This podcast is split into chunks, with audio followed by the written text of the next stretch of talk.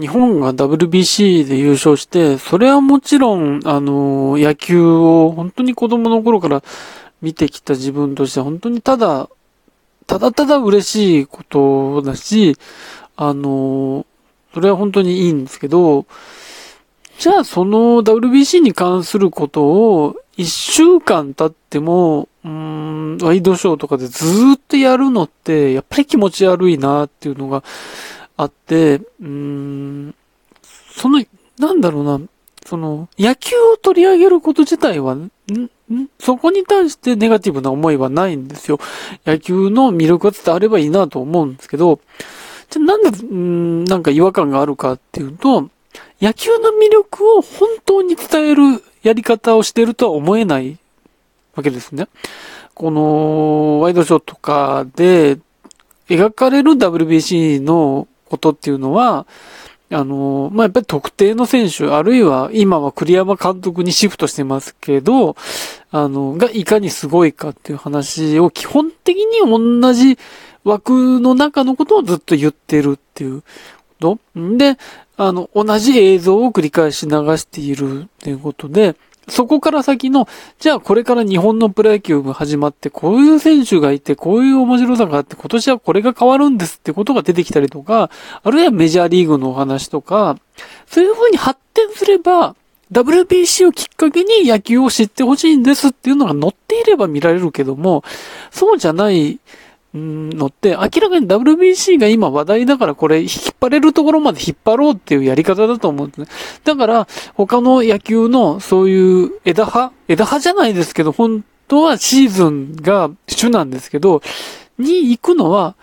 それは伝わんないと見られているのかわからないですけど、だからもう WBC の周辺情報の一点突破で行くんですけど、そうなるとどうなるこういうことが起きるかっていうと、食傷気味になる人が出てきて、また WBC の話かよってなって、もう WBC いいよから、これ、野球いいよになると思うんですね。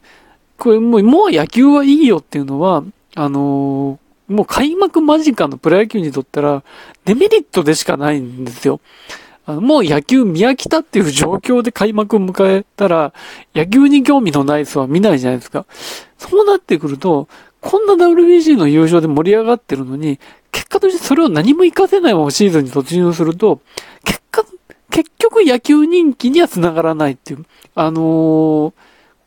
ー、ね、この間のサッカーワールドカップの時も、ワールドカップあれだけ盛り上がったのに J リーグの盛り上がりに直結してないっていうのは、結局ワールドカップ周辺のことしかやんなかったからっていうことと、同じことが繰り返されてるっていうのが、すごくなんか、もやもやしていて、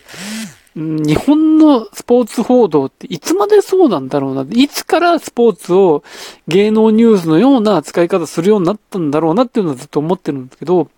あと、その WBC 関連で、今大会最大の、最大のもやもやし、もやもやしてることというと、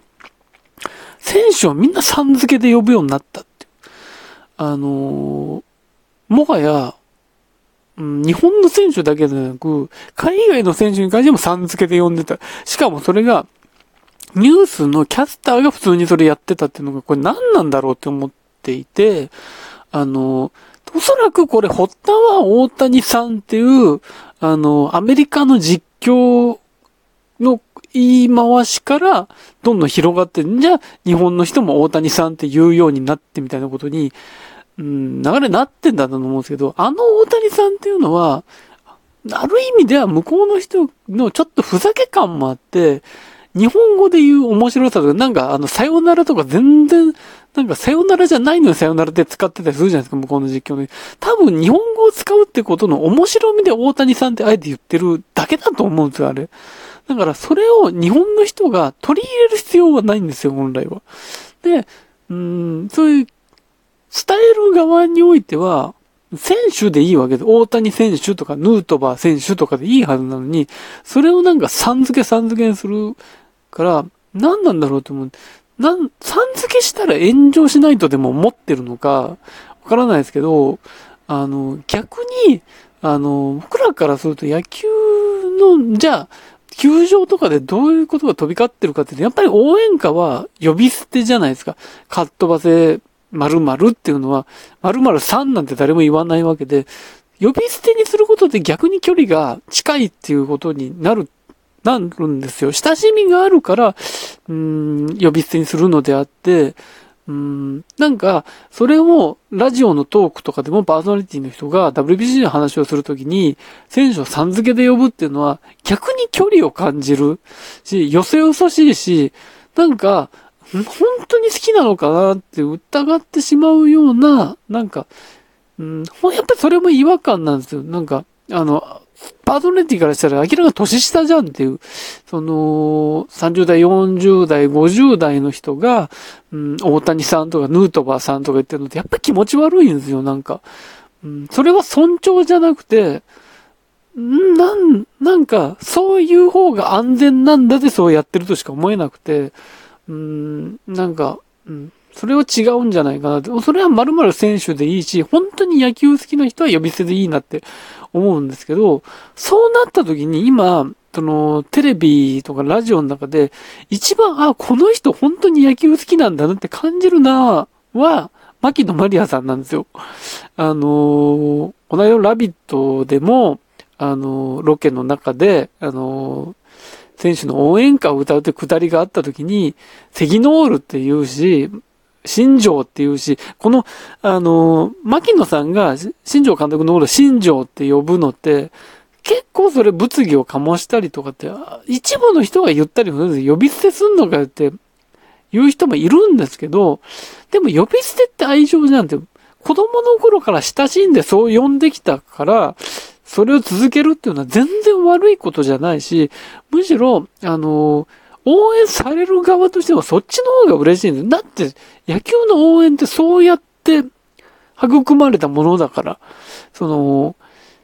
スタンドで呼び捨てでコール、名前をコールされるっていう文化だから、それを、それをさん付けにするっていうのは、ある意味で野球の文化外側にいる人のやり方なんですよ。ってなった時に、牧野さんがテレビの中でもブレずに選手の名前を呼び捨てで言うっていうのは、あ、この人本当に純粋に野球が好きなんだなって思うし、だから僕、信頼できるんですよ。あの、なんか気を使って野球のことを喋るとか、あの、なんだろうな。今野球が盛り上がってるから喋るっていう人は、多分、絶対、呼び捨てになんかしないと思うんですよ。そういうなんかいろんなこと考えちゃうから。そうじゃなくて、もう、もう私はこうやって今まで呼んできたんだから、こう呼ぶのが普通ですって言ってやるっていうのは、非常に正しいなって思って、だから牧野さんがそういうことを言うたびに好感が持てるし、あのー、なんだろうな、あ、他のアイドルが、の、うん、野球が好きだって言ってる人とか、まあアイドルだけじゃなく芸能人でそういうこと言ってる人とは、ちょっと違うなっていう違う本物感があるなっていうのを牧野さんを見てて思うし、いつもなんかそれが、なんかすごく好感が持てるなと思ってラビットとか見てますね。